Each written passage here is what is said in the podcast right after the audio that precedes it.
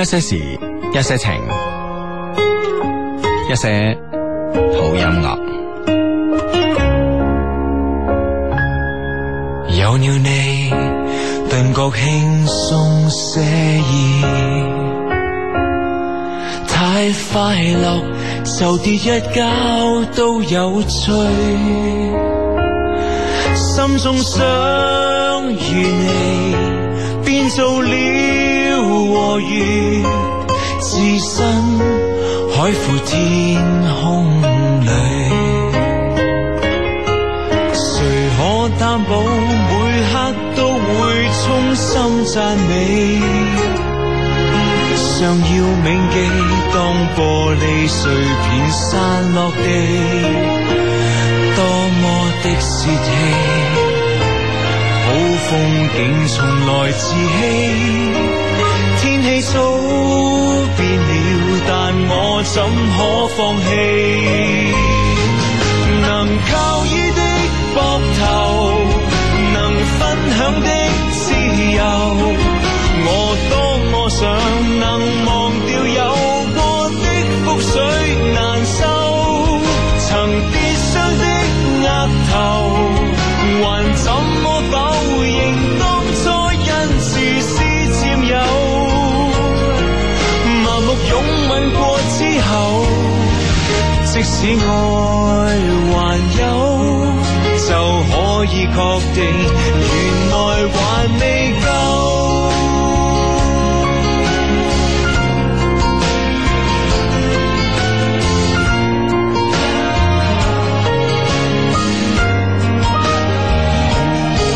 那懼風與雨，那懼怕喊淚，再痛苦，同途人還是要守。能靠依的膊頭，能分享的自由，我多麼想能忘掉有過的覆水難收。曾跌傷的額頭，還怎麼否認當初因自私佔有？麻木擁吻過之後，很想我還有，未失去過，未知真正擁有。有了你，頓覺輕鬆寫意。太快樂就跌一跤都有趣，心中想與你變做了和弦，置身海闊天空裏。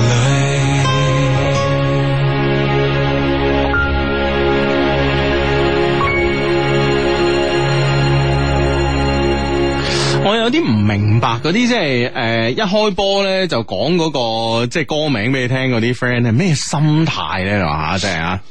即係其實係誒點啊點啊，你佢你佢你你想講人哋啲咩啊？其實想害你嘅呢班人啊，知佢點會害我咧？佢抹殺咗你去學習嘅動力啊！即係去了解，係啊，去探索。係啊，其實我哋呢個世界咧可以有今日咧吓，咁、我覺得咧一定係我哋嘅好奇心啦，同埋我哋孜孜不倦嘅對呢個未知嘅嘢嘅一個追求啦。咁啊，當然啊係啦。係咁咯但係咧，從另一個角度講，即係我哋人類嚇啊獲取知識嘅渠道有好多種啊嘛。係有啲自己親自去即係做做實驗啊啊。咁啊，即係話好似咩你啊試下啲藥有冇毒咁啊？你神試真農神農上百草咁係啊，啦，有啲咧係他人給予你嘅知識噶嘛。係啊咁。呢啲呢啲 friend 咪就係咁咯，有一即係種老師咯， 老師教我咯，呢啲叫 做傳道解授業，傳道解惑，係啊，呢啲叫老師 啊咁啊，你明唔明啊？唉，真係激死我啫！我啊咧就諗住咧揀首歌咧，嗱有一部分咧你肯定好熟悉啦，係咪啊？啊陳百強噶嘛，係嘛？係啦，咁但係咧有一部分咧又新嘅，哇，搞到你咧攞攞你唔知點好啦啊，新舊一交替吓。啊，係啦，點知啲人咧就話俾你聽， 點知有 friend 啊，蘇永康咁樣啊，係歌名叫咩？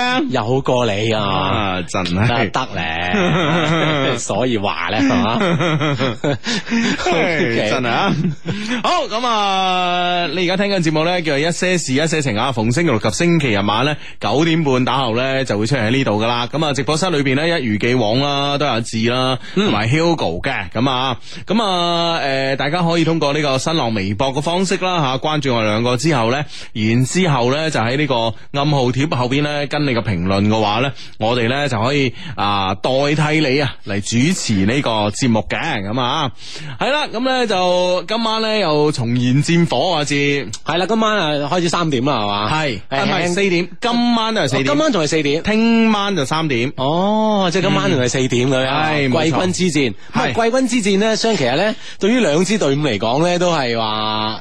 唔知係咪對於佢兩支隊伍嚟講啊，對嗯於好多觀眾嚟睇咧，就好似輕鬆好多嘅，誒點解咧？即係大家都冇所謂啦，即係世界只有一個第一啊，第三、第四都爭嚟做咩咧？大家放手去踢或者放腳去踢啦，會唔會咁嘅心咁但態？係問題咧，其中有一隊波咧係東道主喎，即係係今次咧為咗主辦呢個世界盃咧，其實巴西咧使咗好多人力物力啦，係咪先？啊，而係啦且巴西當地嘅民眾其實都好多反對嘅聲音啦，啊嗯咁即係所以佢一定要挽回呢啲所有嘢。係啊係啊，啊你幾冤枉啊！連巴西嘅總統咧，上一場波冇睇咧，都俾人鬧到咩 咁？喂，你點解唔睇咁？喂，大佬個總統話我睇就贏嘅啦 咩？真係真係我有事 做噶，你就嚟緊呢金磚五國啊！係啊！你班人選我真係唔係為咗嗌我睇波啊係 嘛？咁不如冇選我做國，冇選我做總統，選我做足協主席啊！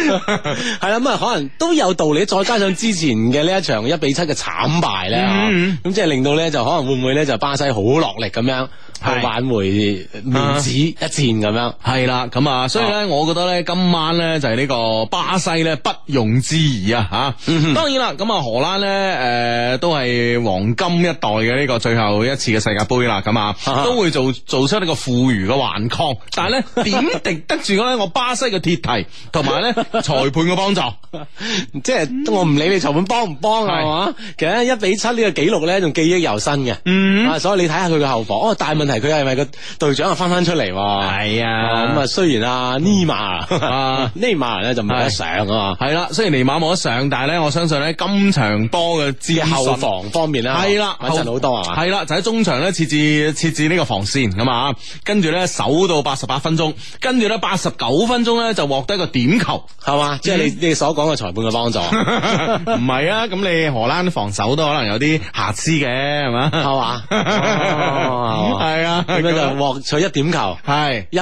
比零絕殺咁。係啦，冇錯啦。 OK，啊拭目以待。係啦，你點解覺得係荷蘭嘅咧？因為咧，我當然係好多有好多主觀嘅因素啦。我比較中意荷蘭啦，首先其一啦嗯，或者呢支隊啊嘛。其二咧，即係诶，無論好似你話齋啦，佢哋即係黃金一代嘅，即係呢個係落告嗯別賽啊告別之戰啦，咁樣吓。我諗到告別之戰咧，往往都有啲好輝煌嘅一下嘅，嗯啊希望喺呢一下綻放咁樣嗯樣。所以咧，荷蘭咧有機嘅啊咁樣。哦，你係咁樣覺得？係，啦，嗯哼咁啊呢個季軍之戰咁啊四點開波啦，咁啊吓。嗯。大家係點樣揀咧吓？系啦，咁啊，我覺得咧揀跟我嘅咧就贏面大啲啦，係嘛？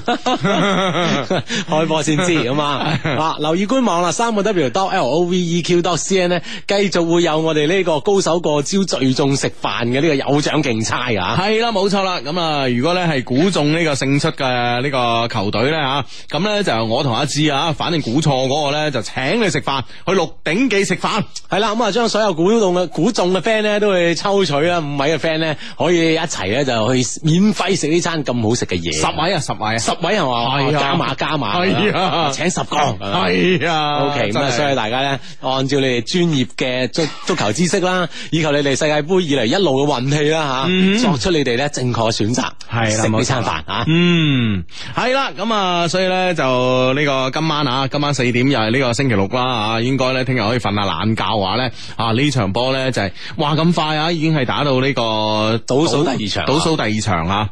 哇，真係一個月過得好快而家吓，嗯嗯。系啦，咁啊，我哋整個世界盃期間呢一個月咧，我哋呢個高手過招聚眾食飯啦吓，好、多好多 friend 通過我哋官網咧參與其中啦，嗯係相信好多 friend 咧，咦都有好多實惠嘅嘢已經揸喺手噶啦嚇冇錯啦，啊啊假如呢呢時呢刻喺身上咧，仲揸住好多招嘅話咧，嗯，要出招啦嚇系啊，要出招啦，因為出招榜等緊你 噶。喂，你講起荷蘭咧，有一樣嘢咧，我係我係今日先知噶。啊點啊？你知唔知诶呢個胡蘿蔔點解係橙色嘅？ 胡蘿蔔係橙色，我就冇去刨根問底喎、係啊，比如好似好多樹葉都係綠色咁啊，即係好嗯大好大部分係綠色啦。係我冇去問喎，啊葉綠素居多咁樣。係啦係啦啊啊啊但係荷蘭嘅呢個呢個呢個胡蘿蔔嘅顏色係咪同荷蘭嘅橙色係一模一樣噶？係啦係啦係啦啊，點解咧？點解同呢荷蘭有關呢？原來咧就係呢個胡蘿蔔咧，荷蘭人咧當年咧係係將佢培育成呢個橙色嘅，即係原先唔係橙色嘅，原先唔係橙色嘅，都係綠色嘅，聽唔係聽講係紅色嘅，哦紅色嘅，係。哦咁所以咧，荷蘭人咧就唔知點點解用呢啲方法啦吓，喺啊哈喺好多年、好多好耐、好耐、好耐以前咧，嗯就唔知通過咩方法咧，將佢慢慢培植成呢個橙色啦。橙色嘅係啦，胡蘿蔔。 係啦，哦， 佢佢基於咩原因咧我？唔 知， 係覺得橙色靚啊，咯，佢一定覺得橙色靚啦，咁啊。係啊。 係啊，咁啊，咁啊，喂，唔，但係咧，當然啦，我我我我唔敢確認呢係咪真㗎啦吓，我都疑幻疑真到而家為止啊。但係咧，诶、同我講呢個 friend 咧就言之鑿鑿。系嘛？啊啊，即系佢之前講嘅嘢都 都好啱 噶嘛。根據經驗，覺得佢講嘅嘢係信得過嘅，系啦，因為佢之前未曾呃過我咁 樣， 信得過單位所以啊。我都係啊，呢個 信得過單位啊，呢個咁啊樣 樣哦係如果你講我一定唔信啊，就問啦 知唔係唔係問啊，一定唔信，你放心。咁樣樣啊。係咯，哇，原來係咁噶喎，真係啊！哦，咁啊，真係可能好多 friend，如果你真係知道其中嘅個中原因啊，係點解或者點樣變成橙色 嘅咧？如果真呢件事係真嘅話啊，可以通過呢個新浪微博咧話俾我自己知嘅，係嘛？嗯，系啦，咁啊，好，咁啊，當然啦，我哋關心呢、個个呃世界盃之餘咧，都要關心我哋本地嘅足球嘅，咁啊，咁咧就今日咧呢、個个诶。嗯誒、我哋嘅廣州恒大淘寶嘅呢、個誒、新外援啦，吉拉洛迪啊嘛，誒、迪洛啊，紫拉誒、紫拉典王啊嘛啊，吉拉迪諾係啦，已經咧今晚晏晝咧已經到咗廣州啦。佢同我坐嗰班飛機係同一班飛機嚟嘅，啊，即係都係從法國飛翻嚟，係啦，從巴黎飛過嚟嘅哦一零二啊。同個中同個中數啊系啦，所以今晚晝咧應該係五點零鐘咧已經落地噶啦，咁哦啊就已經到埗噶啦。啊新外援啦，係嘛系？啦，咁啊當然啦，诶雞爺啦啊穆里奇咧就要離開我哋啦，咁啊系啦，嚟緊好似係十五號係嘛？好似十五號咧，將會有一個告嗯係告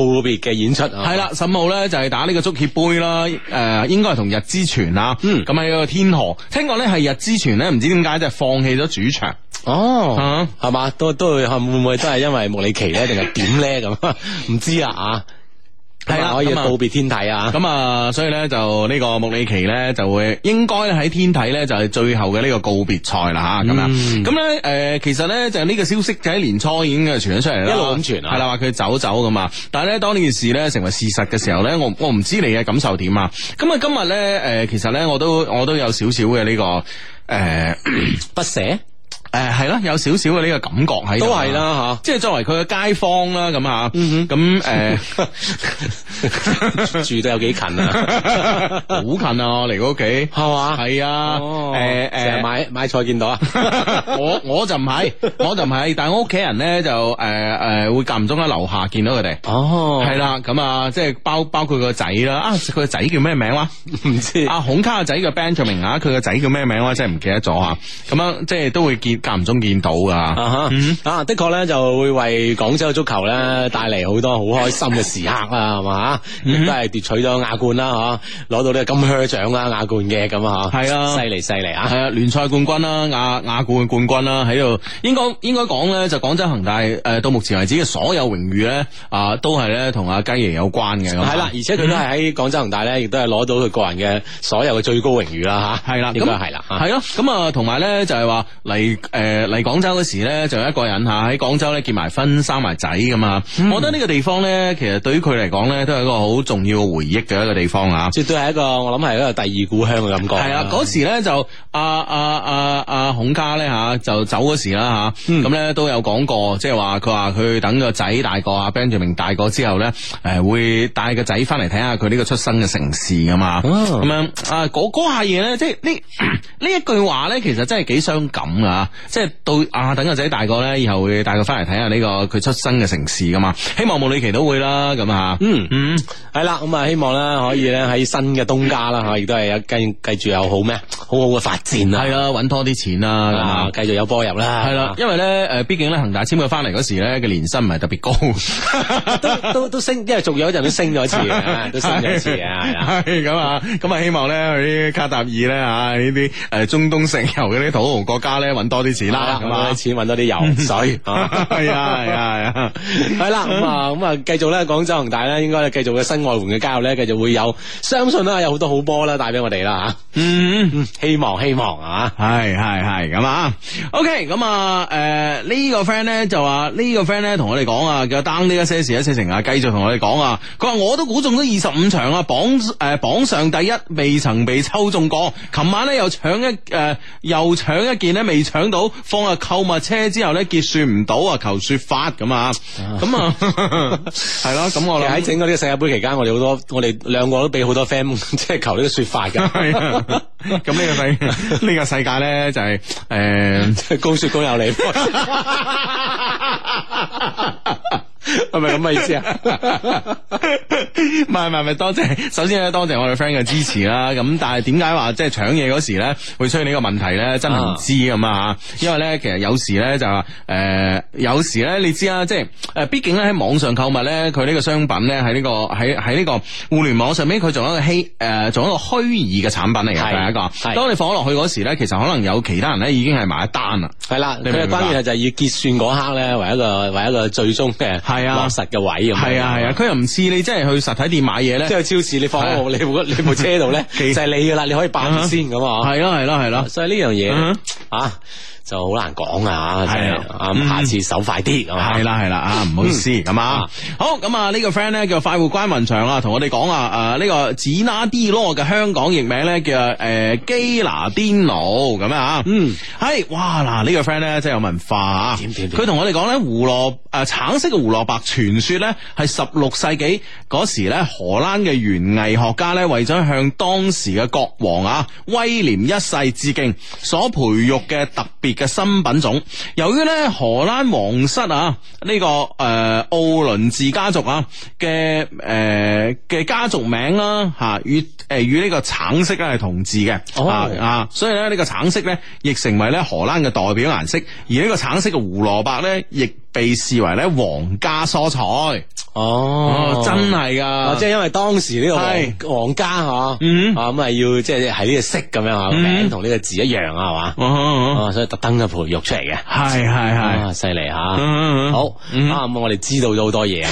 呢個 friend 話：，芝芝 Hugo 話急需兩老建議啊！A 男屬於有錢有權，嗯，而且佢深得我屋企長輩嘅喜愛，長輩都中意呢啲嘢，通常一。般都 係啦我估啊。但但係因呢為因為深知咧冇錢就冇權 咧，係啊喺社會上邊嘅地位咧，係啦，是但一樣都 OK 啊，更何況兩樣兼有之咁樣，係啊，所以長輩一定係中意呢啲嘅。流晒口水啊！係啊，咁啊唔好講得咁過 分。但係如果俾噴入去 啦，冇冇流出嚟啦，當。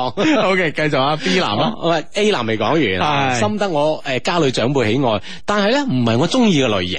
嗯， B 男咧屬於工薪一族，而且咧佢係我領導，係。啊領導啦都吓，嗯誒佢係我中意嘅類型，但係咧我屋企嘅長輩咧要求咧我同 A 男結婚，嗯而而且而家佢哋仲逼我辭職啊，可能知道我同 B 男啦，你話嗯逼我辭職，我又唔想違背家人喎，但我又唔想放棄 B 男，請問兩嗯路有咩好辦法啦？求助，嗱，我覺得咧呢個咧用一個橫向對比法咧嚟比較下咁啊。首先咧，我哋冇誒比較佢嘅呢個呢、個所謂嘅權力啦，同埋金錢啦吓咁啊啊。咁啊，首先呢方面咧，我摟咗佢啦。咁咧就係我哋比較下咧，就係、呢個 A 男同 B 男啊所吸引你嘅地方係乜嘢？嗯。嗯。啊咁啊，當然佢啊，佢即係將佢吸引嘅類型一一列出啦。嗯但係佢係咪作出一個比較之後，先知道係 B 男佢係中意嘅咧？即係吸引嘅地方多過 A 男啊。誒，其實有時咧未必㗎，志。哦咁咩？係啊，有時咧，其實我哋人咧最難了解嘅人咧就係自己。係嗯哼，係呢呢個我都即係我都認可啊。係係啊哦，咁你你咁你要點比較咧？咁樣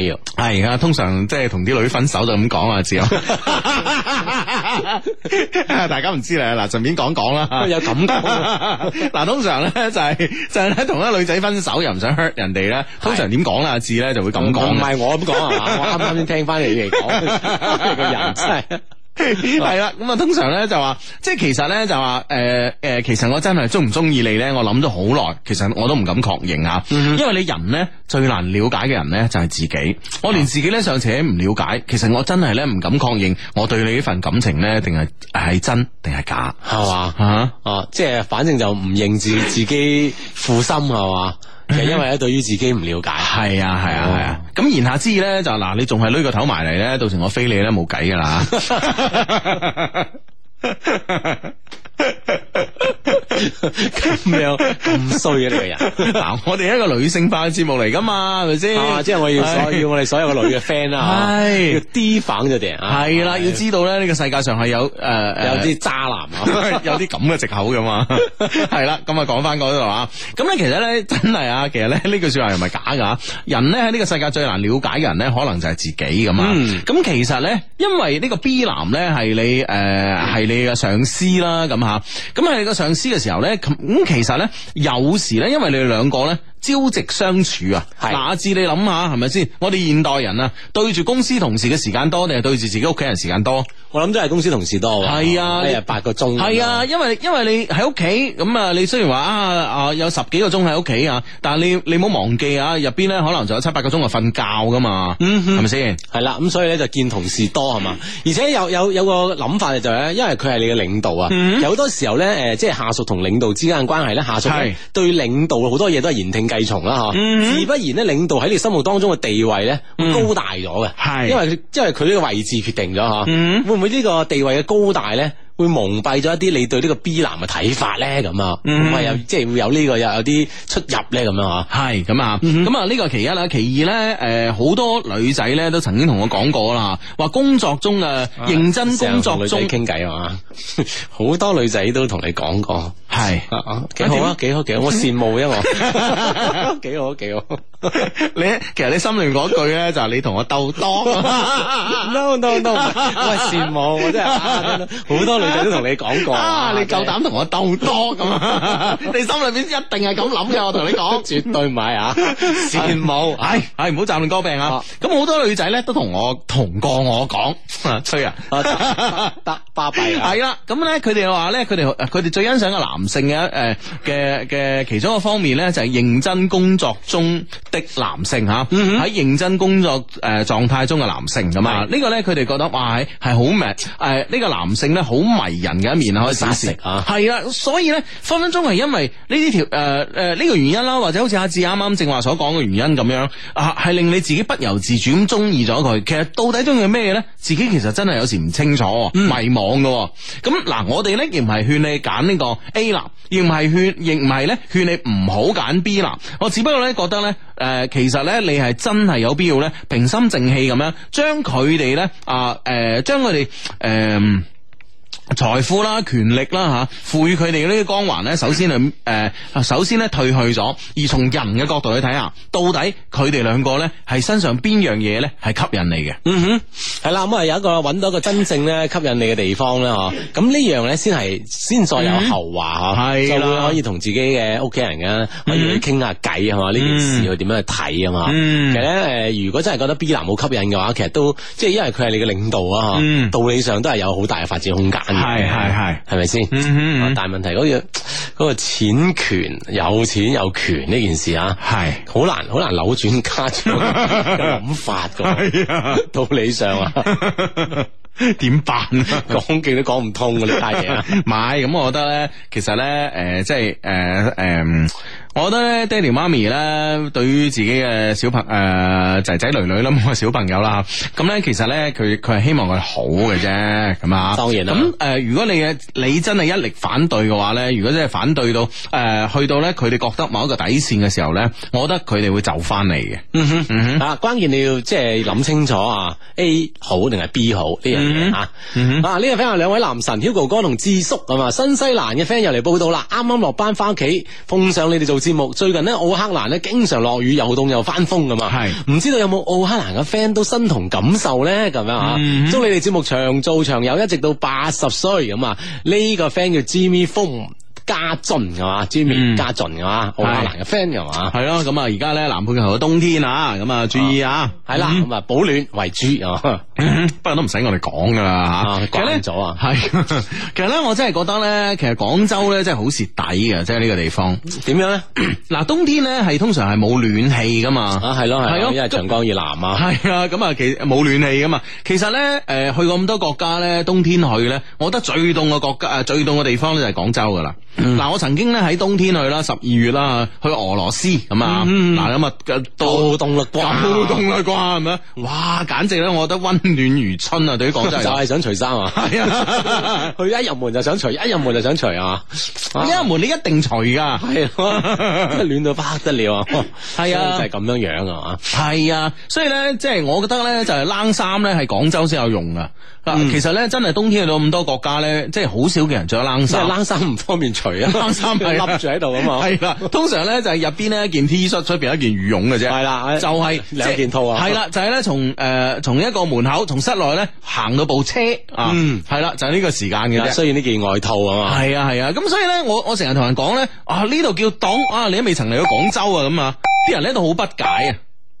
係啦，繼續翻翻我哋節目啊，一些事一些情。喂，呢、個 friend 咧同我哋講啊， 呢、個 friend 咧嘅高高高高 he 啊，嗯佢咧就係 Hugo 芝芝啊。頭先你哋講咧有句說話叫公說公有理，婆說婆有理啊。係同你哋咧隆重推介呢一句咧，我哋呢行業啊，呢、個行業入邊咧有一句咁嘅說話： 誰大誰惡誰正確， 夠唔夠型啊嘛？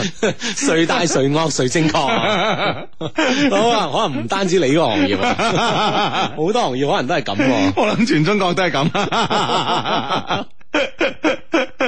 阿啊大大一定要最正確啦，係咪 先？唔使講，毋庸置疑啊！啊，OK 喎，啊即係呢樣嘢 係嘛？哎好好好，我哋收到啦，係嘛？呢話呢個 friend 叫誒，佢話 Hugo 啊，上次經你金口一開，我真係有咗男朋友啦，但係可惜好快就分咗手啊！嗯喂，你係咪你係咪講漏咗啲咩咧？咁樣 即係講得唔夠全面啊！短期金口，唔係唔係長期金口，係啦。啱啊啱啊，個 friend 啊同我講啊，哇！你金口真係有用啊！誒，俾你一講咧，果然入咗前十五名啊，考試。哇，啊真係掂喎，係啊真係進步好大。你係話我金口定係佢 啊？佢嘅成績啊？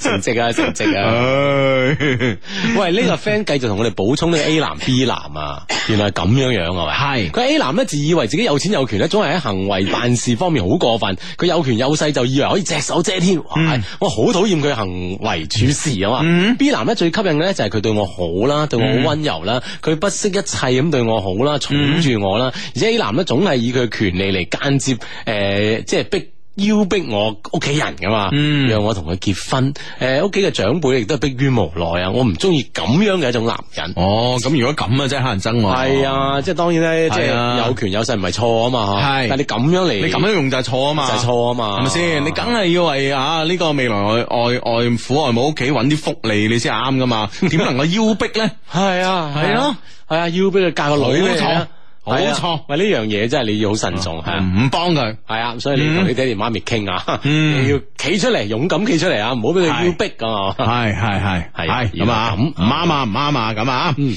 ，OK 咁啊呢個 friend 咧就話咧誒呢個 friend 咧就話咧誒韶關咧比廣州啊凍得多啊呢個 friend 叫哭泣絕望二零一三哇咁慘啊佢話咧韶關比廣州凍得多 啊凍到入骨啊我甚至懷疑咧韶關係咪廣東省嘅一個仔啊咁啊咁咁喺廣東省最北 啊嘛。唉，咁冇計啦，咁啊係。咪嗯先？啊，咁啊呢呢個 friend 話：，喂，Hugo 啊，時隔一年啊，君君喺墨西哥翻嚟，竟然咧冇帶手信俾我，哇你話應該點處置啊？批評佢走之前咧，嗯啊我有發評論俾你哋，而且仲讀出咗噶咁樣。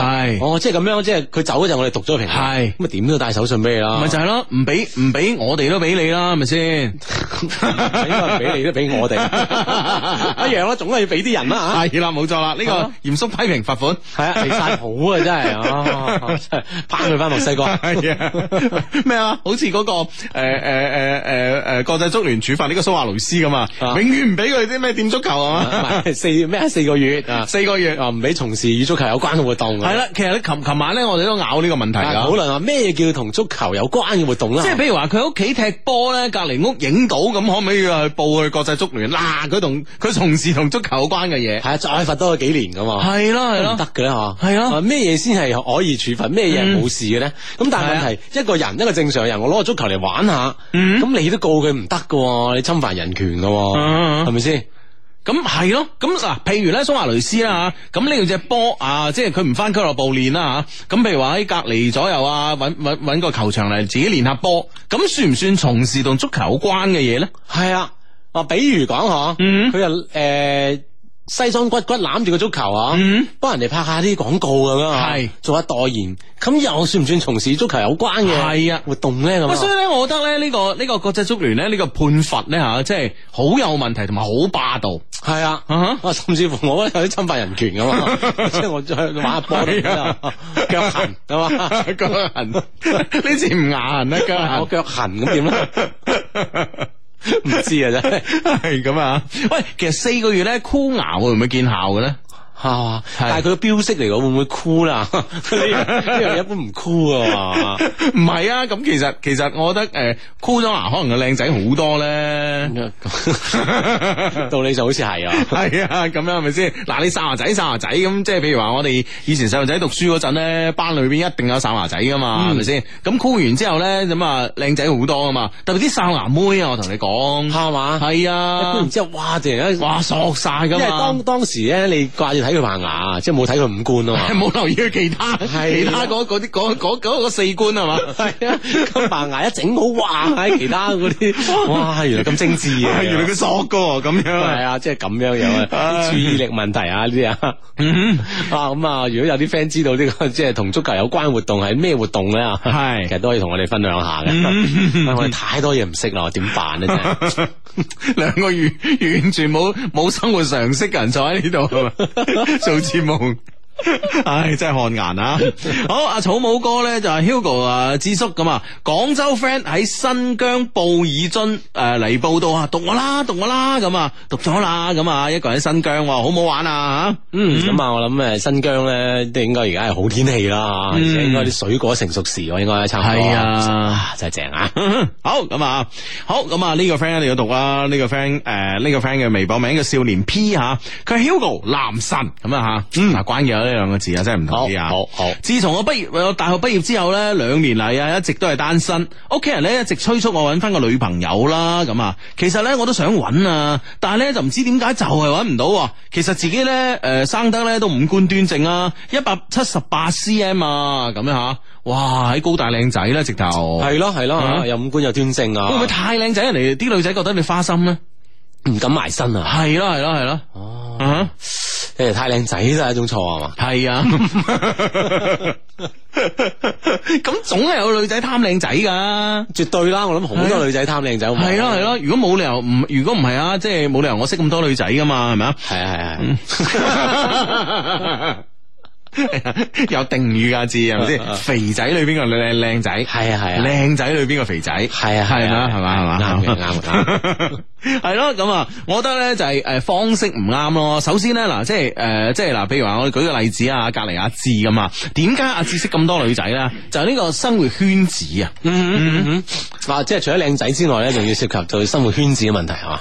系啊，因為因為嗱，譬如話阿志咁啦吓，你話一個男仔識佢咧，佢一啲意欲都冇嘅，同你啊呢個結識嘅意欲吓，啱但係一 個女仔埋咧就唔同啦，咁 啊。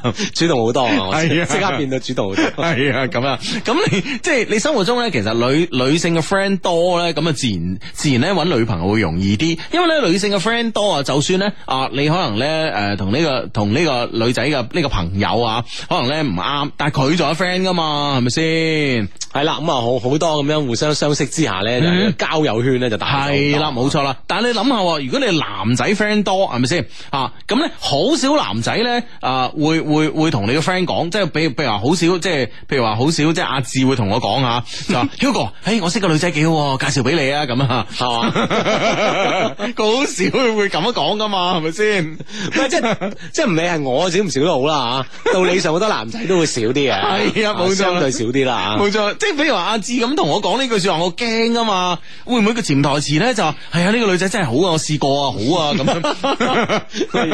吓。呢個都係相識嘅 人品，人品好係嘛？系咯，你要驚噶嘛呢啲嘢係咪先？咁所以咧，诶、識女仔多啲咧，就自然咧揾女朋友咧就容易啲噶啦，真係吓。係啦，所以嗯你積極識多啲女仔啊！呢個阿志有事請教啊，經朋友介紹咗個女性朋友啊，嗯睇過幾次戲啦，好似咧又冇咩話，冇咩嘢傾咁喎。係誒佢咩都好，就係我覺得佢有啲肥。我自己本來咧就係一個肥仔啦，都希望自己嘅另一半咧就唔好咁肥。係誒應唔應該繼續落去咧？成日拖住對大家都唔好，而家咁樣去識其他女仔咧，又覺得自己好花心咁樣樣啊嗯，求解答咁樣。嗯哼嗯哼，系啦，咁我覺得咧，其實咧就诶 嗱、肥仔咧係唔中意肥妹嘅呢樣呢個呢、個咧係一個定理嚟噶，就以我以我嘅呢、個。啊以你自己做例子啊啊，。以我自己做例子咧，我覺得呢呢個定理咧係成立嘅，咁啊，咁但係問題你當初你你點樣兩個你你係你係點樣開始有啲呢、個誒誒誒交往啊，係啦交往睇戲啊等等啊，係咯係咯，嗱譬如我啊，我就係咁嘅，我一定唔會同肥妹咧會有任何嘅交往嘅。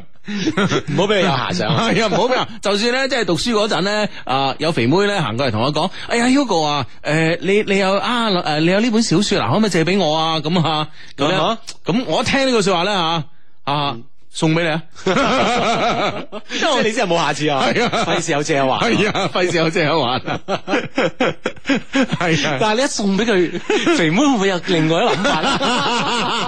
哇！我求其啱啱你肯送俾我， 哇，Hugo 真係好正噶， 點處理啊？咁 唔知喎咁、我諗我諗诶、我我諗我哋班啲肥妹咧嘅 EQ 會高啲咯， 唔會咁樣諗咯。攞本書就走咗去啊！係啊，或者比較貪小便宜啊， 哇！覺得仲攞攞唔到呢個人着數咁啊。 咁樣樣，呢個 friend 話型男啊，志哥救命啊！我放假前咧喺學校嘅圖書館咧，認識咗一個汕頭女生噶嘛咦，我當場招突咗啊！係跟住我主動認識佢並加咗微信啦，佢係我嗯師姐嚟噶，而家放假啦，只能夠微信聯繫啦。佢咧又唔熱情又唔冷淡咁樣，我應該點做咧？嗱，唔好讀名，嗱，唔好讀到你名啊吓，係係係。係啦，即係放假前無啦啦識咗，通常咧，汕頭嗰邊嘅女仔咧係咁噶，係嘛？係啊即係又唔熱情又唔冷淡。係啊係啊，啊，即係恃住佢自己靚啊， 汕頭女仔都係靚嘅，哦好唔啊好喂，有有即系唔好话恃住自己靓啦，而系咧诶诶嗰個呃感情啊，係我覺得感情嘅表露咧，佢哋會係比較即係呢內斂啲啊內斂一啲係啦，哦唔會咧咁溢於言表啊，啊，即係既然佢唔熱情冷淡，係其實你應該就係一件好好大嘅喜訊嚟㗎。如果唔熱情唔冷淡嗱，唔熱情我先冇理佢啦哦嚇，唔冷淡嘅話咧，我覺得好好啦，我覺得你已經係得咗噶啦。係啦咁啊，即係可以趁下放假，係睇下有冇機會啦。係啊啊你真啊，即係即係趕赴汕頭啊。系啊，其實我覺得咧，诶，汕頭啊、潮州啊，其實好近嘅啫嘛。係啊系啊，嗱，有啲有啲夜晚嘅大巴咧，你打一晚咧，聽朝咧就可以喺呢個诶汕頭咧，同佢一齊食早餐噶。嗯，啊係啦，或者咧，即係飛機係更加方便啦，嚇等喺等。嗯飛機唔方便，哦，即係飛行時間短，但係等啊，嚇即係唔係唔係候機嗰啲唔係後機，因為咧佢唔係诶汕頭機場，唔喺汕诶哦潮汕機場，唔喺汕頭㗎。喺揭陽嘅係冇錯啦哦哦。哦嗯即係如果你真係要去汕頭，仲有啲誒轉車啊之類 啊，係啦，冇錯啦，冇錯啦，哦雖然唔方便噶。直達汕頭。系啊，反而咧有有有有啲咧，即系话譬如話夜晚嘅大巴咧，咁你即系诶而家好似唔好似又話有啲夜晚大巴唔俾行，唔知啦。咁咧就以前咧就話诶搭夜晚大巴咧瞓瞓一覺，聽朝到咁啊。係啊，就舒服嘅。系啦，咁啊，所以诶，即係放假咁長時間啦吓，當然喺微信聯絡嘅同時咧，啊可唔可以兩個人創造一啲機會吓，嗯即係你去汕頭探下佢咁樣。系啦，冇錯，汕頭好多嘢玩啦，好多嘢食啦，咁啊，系啦，咁啊，當然如果可以真係可以去到汕頭探下佢，佢又出嚟咁樣招呼下你嘅話，我諗即係呢種感情嘅增進咧，係诶掂啦，哦係因為咧暑假咧通常都悶噶嘛，系啦，係咪先咁咁流流長啊，過幾兩個月噶嘛，嗯，系啦，咁啊，好，咁啊，呢個 friend 咧叫做鐘尼思華吓，佢話呢兩位男神啊。我大佬咧，從初中咧就開始聽你哋做節目啦，一直咧尊你哋為咧呢個益女偶像吓，到依家咧大學畢業都兩年啦，唉，連初戀都未曾有過啊！唉，而家我屋企嘅皇太后咧就心急如焚啊！嗯有邊位女 friend 啊願意做我大嫂啊？雖然咧我大佬咧算唔上玉樹臨風啊，但係咧都係一名帥哥咧加好男人啊，就係咧情商低咗啲而啫嘛， 咁樣。哦哇臨尾都養養大 佬。 即係都係靠阿妹出手幫你。係啊系啦，咁啊，诶，有啲咩咁？當然，但係你你咁樣講嘅大佬嘅資料唔係太詳盡噶嘛。係啊咁啊，即係有啲 friend 想即係可以加加呢個 friend 嘅微博啦，吓，嗯睇下佢微博上有冇佢大佢大佬嘅資料資訊啊、資料啊。系啦，同埋咧，你大佬咧，诶、上我哋官方網站啦，聽到咁多年啦，一定有註冊到成為會員啦，咁啊，咁啊、上傳埋相啊，諸如此類咁啊，咁咧、我相信咧，好多好多好嘅女仔咧，都會上我哋官方網站咧，係搜索一啲好嘅男仔嚟認識嘅。係咁啊，上個嗯官方網站三個 W dot L O V E Q dot C N 上面咧，可以識到好多 friend 嘅吓。嗯，好，咁啊，點啊？喂你嗰 邊？見到個神經質質 I N G 啊，即係幫你起名嗰個。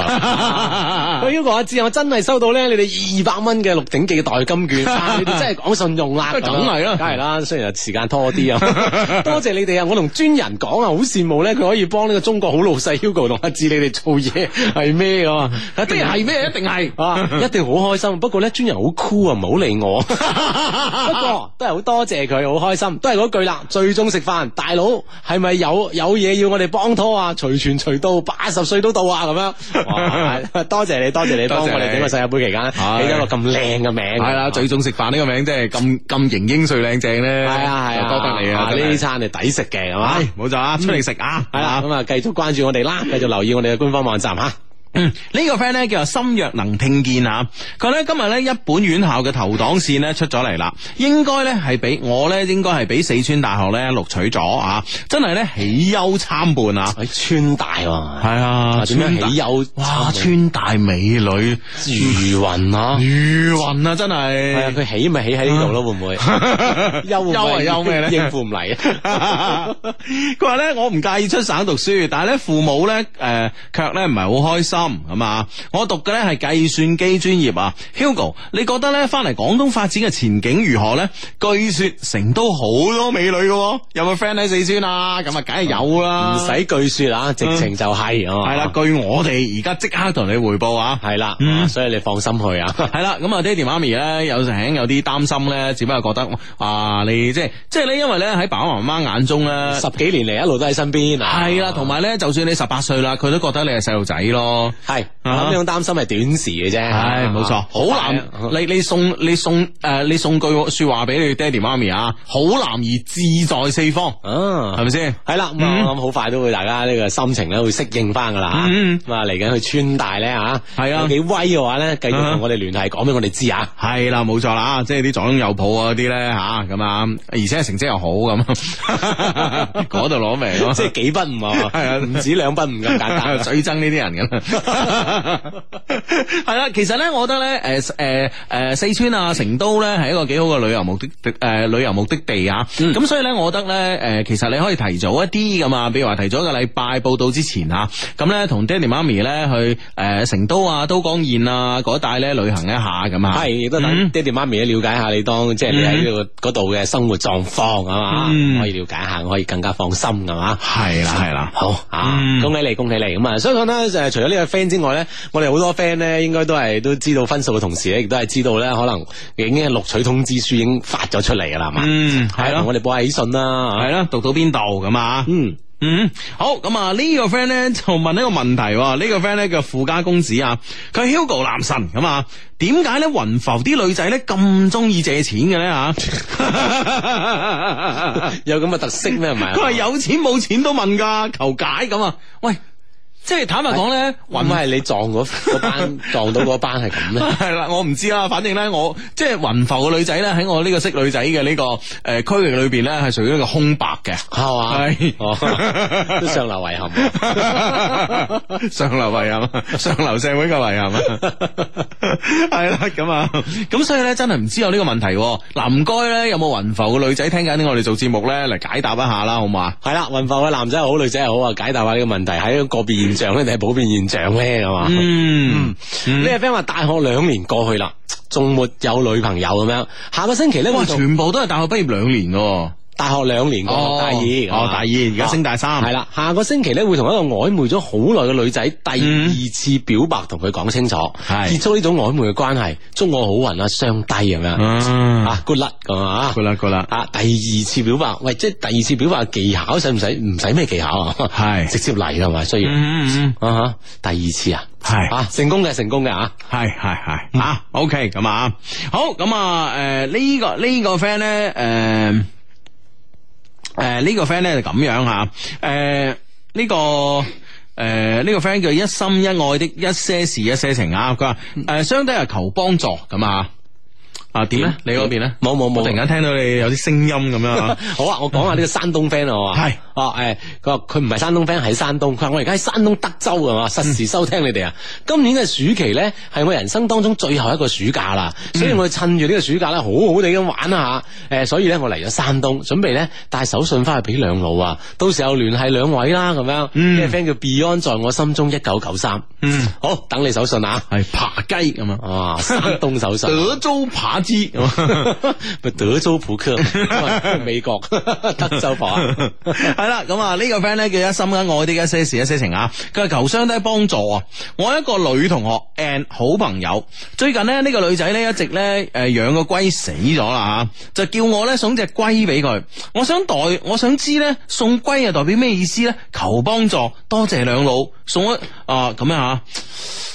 送龜我覺得冇乜意思係嘛？似啊龜啊就可以同閨蜜呢個龜啦，可以通假下啦，係即係同聲啦。咁有冇咩嘢啊？有冇咩新解咧？咁系咯，嗯真系唔知有咩新解喎，而且咧喺微博上面咧睇唔出我哋嘅 friend 咧嘅性別喎，因為大家係女仔咁啊閨蜜啦吓，係啊係啊係咯嗯啊，咁啊會唔會就只係純粹就因為佢本身養嗰只咧死咗係嘛？係哦咁啊，咦要你咁啊送隻新嘅俾佢咯，係，係嘛？嗯對你有信任，起碼咧，我諗呢個信任咧係係夠嘅先。首先，如果再有冇機會向下發展咧，你送嗰只龜俾佢先， 係咪？如果你想同佢發展嘅話，送咗先講，咁先有後話噶嘛，係嘛？ 唉咁啊，喂，其實送诶养龟有咩樂趣咧？其實我真係唔知喎。即係你話養寵物咧，有啲樂趣咧，我係知啦吓。啊哈咁但係咧即係對你養寵物叫做 sit 啊， 係咯，你有 隻幫佢擔狗隻拖鞋 啊你有你有隻狗啊，有隻貓啊，咁得閒去去搏去你度啊，俾你摸下玩啊咁啊。啊哈啊哈咁但係你即係即係譬如話咧養誒有啲 friend 咧係中意養啲冷血寵物啊嘛，係嗯即係譬如話蜥蜴啊、蛇啊、龜啊呢啲咁啊。好似係咪佢哋嘅樂趣？好似我知道佢哋就係餵嘢食嗰陣咯，即係餵啲嘢俾佢食，咁睇到佢食嘅好開心咯，呢啲係咪一種樂趣啊？咁你你你餵嘢俾貓食啊，俾狗食佢仲大啖 啦，啊，，係咯手都咬埋你啊！咁啊唔會。係啊 唔，知係咪一種飼養嘅樂趣咧？系咯系咯，所以其實我一直咧係好想咧知道咧，诶、诶，啲 friend 咧係诶中意養嗰啲冷血寵物嘅 friend 咧，真係點解嘅咧吓？嗯即係特別冬天咧，你你一年咧總係有诶三幾個月咧，佢係唔喐咁啊喺度噶嘛，係啊，你唔知佢生定死噶係啊，嘛 好。似要撩下佢 啊，係啊撩下佢哦，我仲喺度， 啊，其實真係啊，呢樣嘢真係真係我我我我都想知，你你你唔識嘅诶，你唔識啲 friend 嚟養呢啲唔噶？識啊，唔識啊，嗯哼係啊，啊，即係有啲咩點解樂趣何在啊？系啊，樂趣何在啊嘛？即係你養只貓啊、狗啊，你翻到屋企啊，佢撲上嚟啊，咁啊，同你玩陣啊，咁樣係咪啊？嗯哼，啊，係啦，咁啊睇下養呢種有啲咩嘢诶好玩嘅地方咧，係嘛？嗯嗯，系啦，咁啊，好啦，詹士哥啊，James Lam 啊，的一些事一些情啊，佢話墨爾本啊，詹士哥咧又嚟報道啦，親愛嘅男神相低你好啊，求開金口啊，實習申請咧順順利利啊，次次咧诶、呃 Hugo 開金口咧都好靈噶吓，我介紹咗啲 friend 啊，诶、呢、個節目俾啲 friend 聽啊，唔知佢哋有冇聽咧？诶、順便咧幫我同佢講句。院線晚安咁樣，哇！得院線咁晚啊，安啊！啊，識咗幾耐 啊？呢個 friend 微博講咧，佢同佢女朋友識得好快手啊！兩位男神啊，其實男女開始得太快咧，會唔會唔係幾好啦？嗯係嗬，我同我我嘅 girlfriend 咧，識咗兩個星期左右就開始啦，係而家齊咗半年有多。佢嘅工作咧係跑業務啊，落班時間咧就唔定時嘅，所以比較忙。而我有一份穩定嘅收入嘅工作，上班時間比較固定，上落嗯班時間都比較固定，而且有雙休。前幾個月咧，每個星期都可以經常見面，而最近呢個月咧就好少見面啦咁樣。係佢話即係即係即係有啲擔心啊，太快相識會唔會唔好咧咁啊？但係可能因為因為對方工作嘅原因啦，嚇有呢種擔心唔應該有嘅嚇。嗯快與慢咧係兩個人嘅緣分到唔到咁解。係啊啦，其實有時咧會好快，但係有時咧可能好慢，考驗你對呢份愛嘅堅持啊噶嘛。嗯，係啦，咁啊，既然佢想落班時間唔定，你啊多啲創造機會啦，我哋多啲見面咁就 OK 啦。嗯，係啦，啊祝咁啊福。兩位。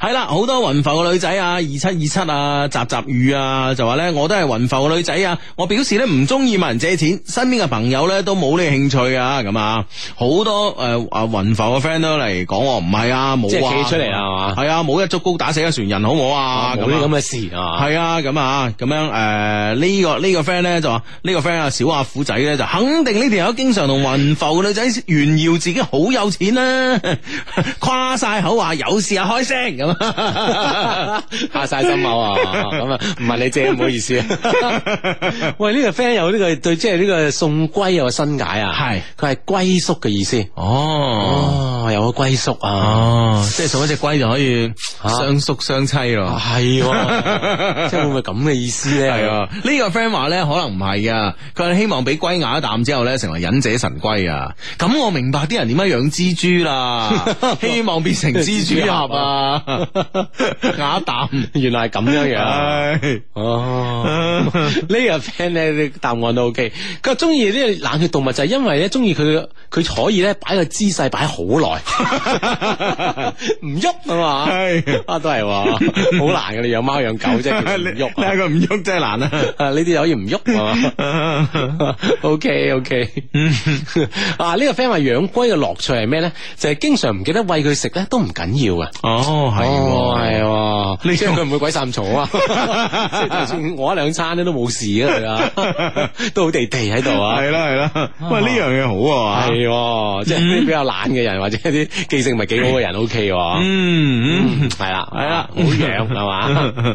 系 咁啊，好咁啊，诶、呢、個个 friend 咧叫草帽啊，即係正話喺新疆嗰、個个啊，佢好開心啊，Hugo，你第一次讀我評論啊，第二次啦而家吓，新疆咧好多靚女啊，唯獨啲靚女咧平均身高咧一百六十五公分以上啦，樣靚身材正，嗯，劲多水果，勁多手揸羊肉，哇，搞到咧我好掛住你哋啊，咁樣，哇，真係。喂我好掛住你哋手 信，你嗰啲水果同羊肉好唔唔係好？嗱，佢講咗三樣嘢啦，水果、羊肉同埋靚女靚啦。女啦係啊咁睇見呢啲嘢咧，勁掛住我哋。你覺得佢睇見邊樣嘢勁掛住我哋多啲 啊？睇佢靚女啦，梗係。唉，咁啊，佢話聽到你哋把聲咧，诶、心咧難免咧就掛住屋企啦吓。我係一個窮遊嘅背包客啊，因為咧喜歡呢個布爾津，喜歡咧诶克納斯，所以咧留喺诶当地咧做三個月嘅義工。有冇 friend 喺新疆啊？咁樣啊？嗯，哇，一定有， 一定有。啦，係啦，咁可以呼籲下啲 friend，如果有就可以，誒，如果有機會啊，時間又啱嘅話，可以湊埋一齊玩係嘛。嗯，啊！呢、個 friend 話 Hugo 芝芝啊，晚上好，我同佢咧拍拖六個幾月啦，而家係異地，每次打電話過去咧都講唔夠兩句話咧就收線啦。佢話佢好忙我，即係個男仔話好忙，而家慢慢冇咗打電話俾佢嘅慾望啦，因為我唔想再聽到佢話忙完之後又收線啊。我另外我喺另一邊攞住電話傻傻咁暗自傷心。喂，你話我哋係咪到咗盡頭咧？兩個人嘅關係咁樣，嗯，喂會唔會真係有啲咁嘅先兆咧吓？係啊，對方都唔想同佢傾偈喎。嗯啊，諗下即係兩兩個人咧，會有邊方面出現啲咩問題咧？難道真係異地嘅原因？我諗一定係異地嘅原因啦。啊！聽緊節目咧，仲係叫做一些事一些情咁啊！逢星期六咧，星期日晚咧九點半打後咧就會出現噶啦。咁啊，而家咧十點半打後，當然啦，我哋節目咧粵語版咧仲有半個鐘頭嘅時間，而國語版咧普通話版咧喺十一點鐘之後咧就會出現喺咧呢個新聞廣播啊九十一點四 FM 㗎嘛。嗯，冇錯啦。咁啊，十誒十一點到十二點咧，有我哋嘅普通話版本嘅一些事一些情，係嘛？嗯跟住咧，節目期間可以通過新浪微博啦，同我哋有一個溝通關係啦，可以主持呢檔節目嘅。新浪微博關注 Hugo 的一些事一些情啦，以及阿志的一些事一些情咧，咁就 OK 噶啦。嗯，冇錯啦吓，咁啊 OK，咁啊呢個 friend 咧就話誒呢個 friend 咧就話大佬啊啊呢個 friend 咧叫一一木頭啊，我而家喺長春聽緊你哋做節目啊，喺長春咧都兩年幾啦，唔知幾時咧先可以調翻嚟廣東分公司咧，雙低開金口啊，快啲調翻去啦，咁啊，長春啊會唔會係我哋之前咧，我依稀記得咧有啲誒誒有啲 friend 咧好似係長春一汽咧實習嘅，哦，會唔會係嗰個係嘛？係啊，會唔會即係嗰班 friend 其中一個咧吓？嗯，係啦，咁啊，想翻到廣東咧，可能要啊喺呢方面嘅表現啊，要好啲啦吓，嗯有機會嘅吓。嗯咁啊，呢個 friend 話志仁，我男朋友咧要出國做工作啦，但係佢冇同我講未來點算喎，哼出國之後咧點算，我應該點做咧吓？係咪同佢一齊行落去好唔好咧？我好煩啊！佢都冇同我傾結婚嘅事，佢會唔會係玩玩下咧咁樣啊？嗯。其實咧，既然係你男朋友咧，佢要出國做嘢，其實呢件事咧，其實你可以即係開誠布公同佢傾啊，係啊作為一咁個女朋友啊嘛。系啊，咁啊，即係以後點啊，諸如此類嗱，我啊。兩個會點咧？咁你係去啊做嘢係做幾耐咧？係即係唔翻嘅咧，定係會一段時間會翻定係點咧？嗯嚇啊，咁可以直接面對面傾啦呢件係事。啊，其實咧，我覺得咧就係猜測咧，啊呢個呢樣嘢咧喺兩個人嘅感情世界裏邊咧，係最容易咧令你哋感情出現問題嘅。嗯，啊即係好容易影響啊。係啦，啊有啲嘢咧，既然誒，既然既然都係兩個人拍拖啦，係咪先吓？所以咧就冇必要咧，大家估估下。如果咧真係要估估下咧，你好容易估埋一邊噶嘛，係咪先？係啦，係嘛唔一定估得啱。係啊，你睇下知啊嘛，啊誒估足球比賽嘅最後比分係咁樣啊嘛，幾幾成績幾驕人嚇。啊即係唔一定估得啱噶嘛都。係啦，咁啊，既然係兩個人係男女朋友嚇，啊開誠布公啦嚇，係啊傾下計啊嘛。系啊，問問問佢佢嘅計劃打算點樣？咁咧，其實我某種程度咧，我覺得咧係你男朋友其實自己咧都好迷茫緊，咁所以咧先至唔會同你講嘅。我覺得我覺得男仔經常都會咁樣，即係佢覺得咧誒、呃一件事咧十拿九穩啦，佢先會同佢自己嘅身邊嘅人講嘅，包括咧佢最親近嘅人都會係咁樣。嗯，嗯即係自己未考慮清楚嘅時候，係嘛？嗯哦，咁啊，所以咧，一就可能咧就需要俾啲時間，二咧其實都需要同佢傾一傾，係嘛？嗯，係啊！呢個 friend 話，Hugo 啊，致致兩位男神，我喺省醫院住院，哎呀，哎呦啊我佢話我嘅病痛咧慢慢緩解咗啦，喺廣州咧實時收聽你哋嘅節目真係好親切，嗯求兩位開金口咧，祝我早日康復，仲想同各位 friend 講，冇咩大風大浪係過唔去嘅，因為咧我敢迎戰喺痛苦當中，喺折磨當中成長，呢場仗我一定可以贏噶嘛， Sure win，係啊，祝福你，祝福你，嗯早日康復，一定得嘅你啊一，定得啊！嗯嗯係啦，早日康復啊，早啲出院 係嘛。系啦，咁啊，OK，咁啊呢個 friend 咧好好得意啊，呢、個 Emily 啊，佢十幾年嘅好友咧，最近喺度搞緊誒簽證出國打工旅行嘅事，好佩服佢嘅勇氣咁啊，即係誒嗰個嗰、個 friend 都係個女仔嚟㗎吓，咁啦、但係咧我更多係不捨同埋難過啊，因為咧佢一去咧就係一年半啊，好驚咧自己喺呢段期間咧一唔小心咧就結咗婚，佢咁咧佢翻嚟咧就睇唔到我出嫁啦，而且咧我又少收咗一份人情喎。系即係好多損 失啊！啊，諗到呢度咧就更加難受啦。當然，首先咧我要有個男朋友先得。啊，即係而家未有男朋友啊， 唉一年半咁 啦啊唉咁啊唔一定太急嘅。哇，志娜，你係金口定哇口啊？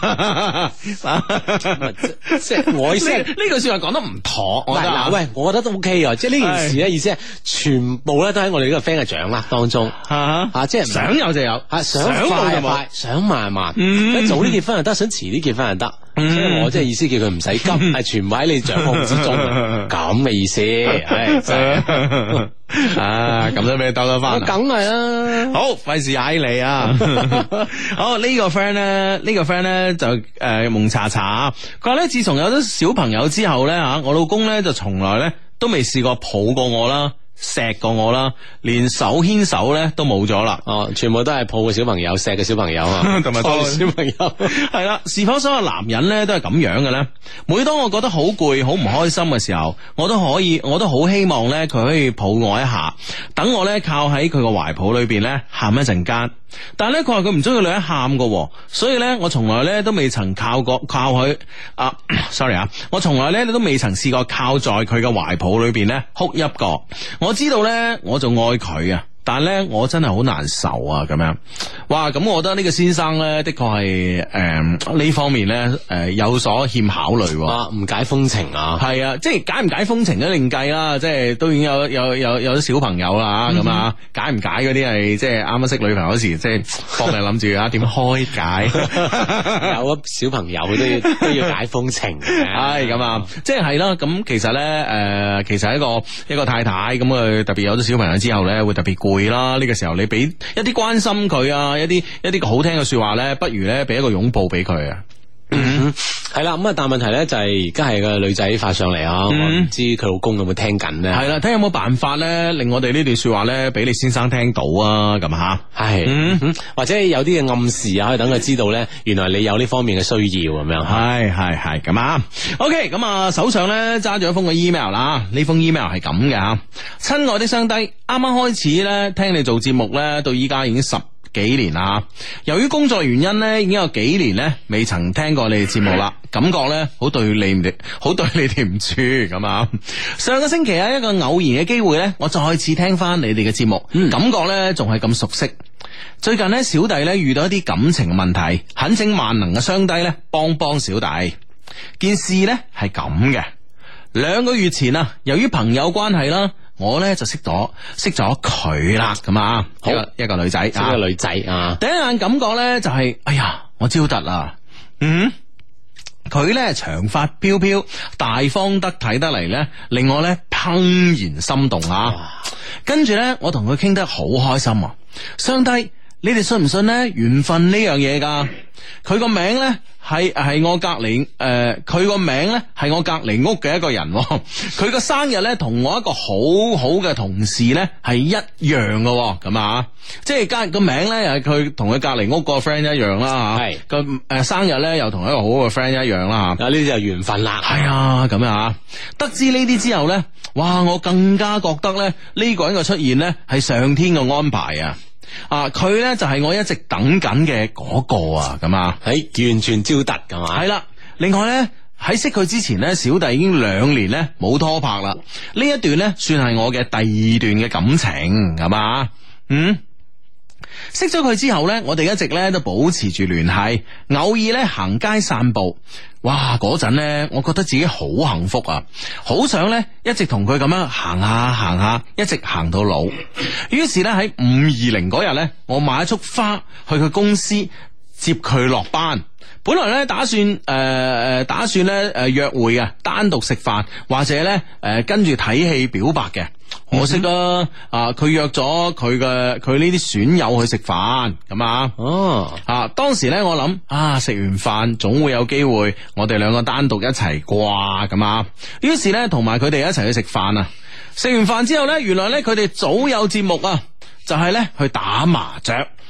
呢樣嘢即係呢樣嘢，你話早有節目去 唱 K 咁嘛，跟埋一齊啊嘛，打麻雀可能啲腳都齊晒 啊，即係呢你頂多係買個馬係嘛？係咯係咯係啊即係咁但係問題咧，在於咧就係你點樣點樣趁呢個打麻雀嘅機會嚟表白咧吓， 真係好難啊，真係好難啊！真噼係。啪咁樣九萬七 萬。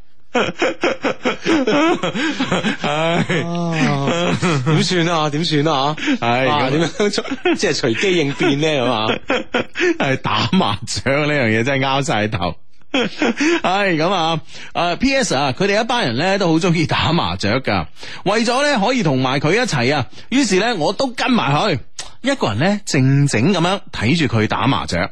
其實咧我都覺得開心噶，只有咧誒、呃只要咧可以陪住佢，其實做咩咧都冇所謂。直到咧接近誒、呃接近咧十二點啊，佢哋咧散場啦，於是咧我就送佢翻屋企。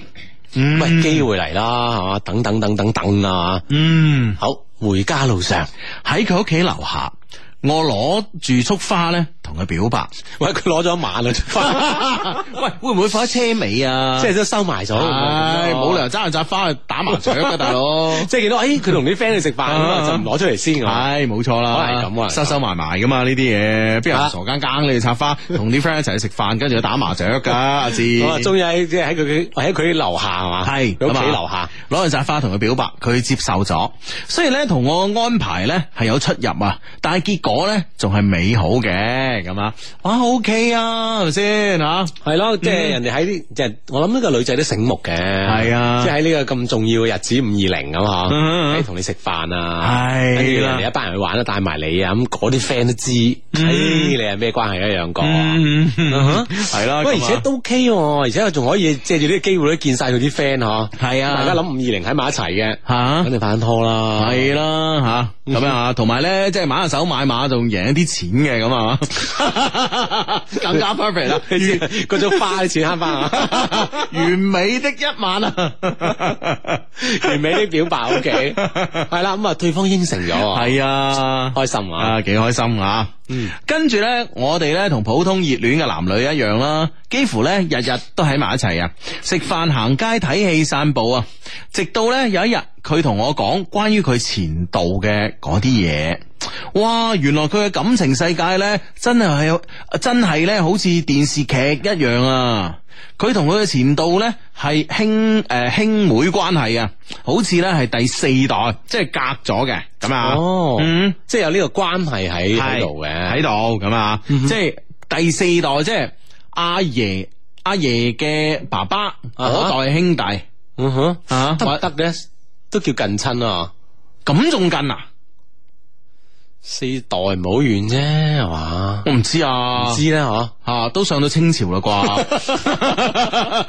都都留留都留住邊仔啊！ 唔知係咪啦，阿志，你你嘅你閱歷比較豐富 啊。點都文初啦，係咪先？ O K O K，唔知屬唔屬於啊？ 係啦，咁係啊啊，即係有呢個關係喺度啊。嗯嗯。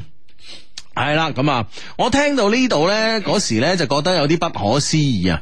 唔通而家誒誒，唔通而家呢真係啊誒、呃真係拍戲咁嘅咁啊！P.S. 啊，佢前度呢係香港人，我同佢講咗誒。呃我同佢講，既然咧我中意你咧，我就唔會介意你嘅過去嘅吓。嗯，佢話咧。誒佢、忘記唔到咧，佢嘅前度一直咧都同佢啊保持呢個密切嘅關係。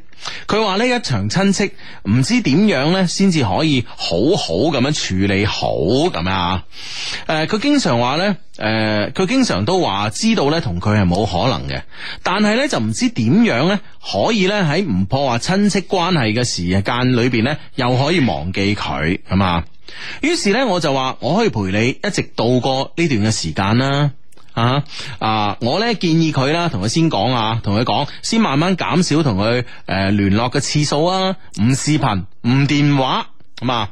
當時咧佢都應承話好啊咁啊，但係咧佢做唔到。嗯哼，即係忍唔住啊呢種關係啊，即係不斷有聯絡咁樣。嗯係啊，其實即係你話假四代嘅親戚係咪真係聯絡得咁密切咧吓？即係呢樣嘢咧，我覺得頗值得懷疑啦。但係佢有呢個，我諗佢有呢個相愛嘅感覺喺度咯。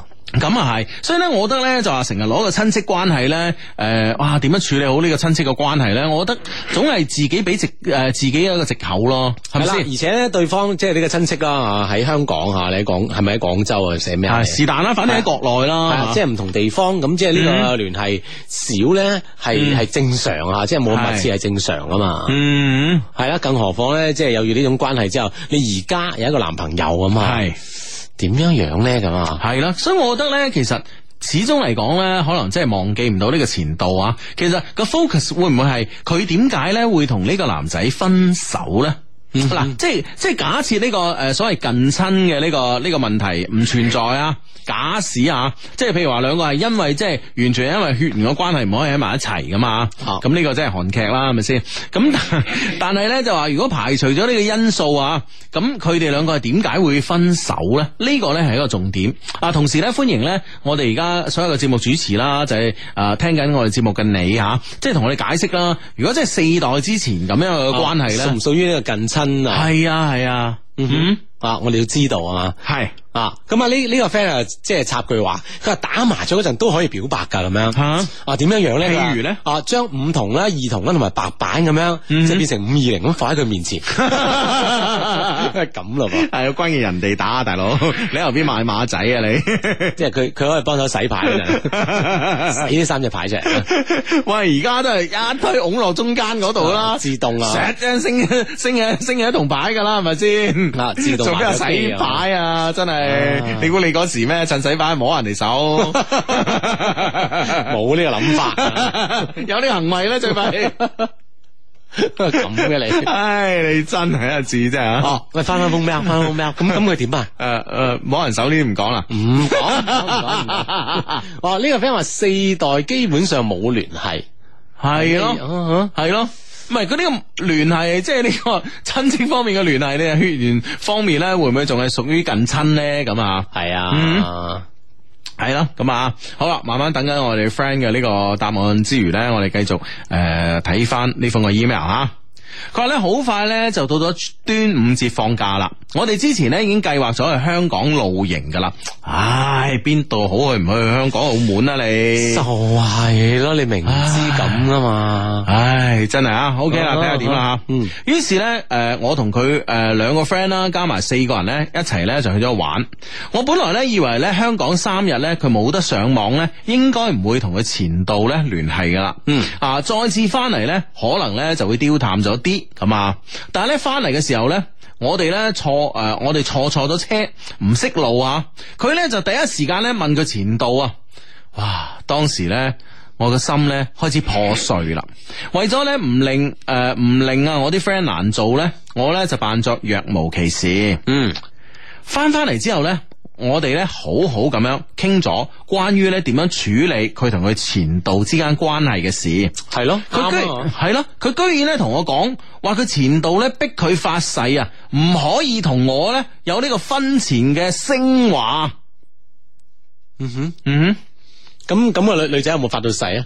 咁我諗梗係有啦，如果唔發誓點走得甩啊？ 哎呀，好啦好啦，應承你啦，咁啊，通常都係咁啦即係唔傾啦，唔傾啦。 係啊係啊係啊。唉咁啊，嗯好有 friend 咧俾標準答案我哋啊，唔知係咪標準啦，答案啦，總之啊，阿 K 醬啊就同我哋講咧，三代以內咧先至算係近親，第四代誒、呃四代咧就冇咩血緣關係㗎啦，咁樣啊。哦，係啦，咁啊，好好多 friend 都係講三代啦吓，誒嗯佢話法律上咧禁止直系及旁系三代以內係禁止結婚嘅咁嗯嗯啊嗯，OK 都係以三代作為一個標準啊噶嘛，係係係，嗯啊咁啊，咁所以咧就應該佢哋分手咧唔會係因為呢個原因啊，啊最，後會其他原因吓，嗯，嗯哼，咁即係發咗誓之後咁啊點咧？係咁啊咁，我哋 friend 好嬲，係啦，其實咧誒，其實咧，我覺得啊，升唔升華咧，我都冇所謂。唉，冇呃我哋啦。佢意思係即係啲啖氣啊，吞唔落啊！你你你你明唔明啊？係啊係啊係嘛？即係即係喺升華呢件事上，啲啖氣吞唔落啊。 做咩我同人升華要人哋管咧咁樣？係，啊，我女朋友嚟噶嘛，咁啊，係咯但佢居然咧聽咗佢前度嘅说話，咁樣即係咩啊？啊！於是咧，我第一次咧發佢脾氣，叫佢唔可以啊，再同佢前度咧聯繫啊。佢當時咧都應承得好好地嘅，直到有一日啊，我發覺咧，哦、我發覺到佢咧唔開心，於是咧就問佢，佢咧就話佢直到咧，诶、佢咧就話佢啊，直到咧佢前度诶。誒哦，應該係打錯字啊！佢呢，佢話佢知道咗佢前度拍拖，佢好唔開心。於是呢，佢呢就當住我面呢，為佢前度喺度喊啊！嗯。哇，真係啊！但為咗呢唔好诶令佢呢再傷心，我唯有呢假笑住安慰住佢，陪咗佢一晚。第二晚啊，佢再次咧當住我面同佢前度傾電話，哇！我嗰下咧，我真係覺得忍無可忍啊。於是咧，我嗌佢二選一，佢咧叫我唔好逼佢，俾時間佢處理。於是咧，我話可以，咁就俾一個月時間你好好處理啊，處理好完之後咧，先至再嚟揾我啦。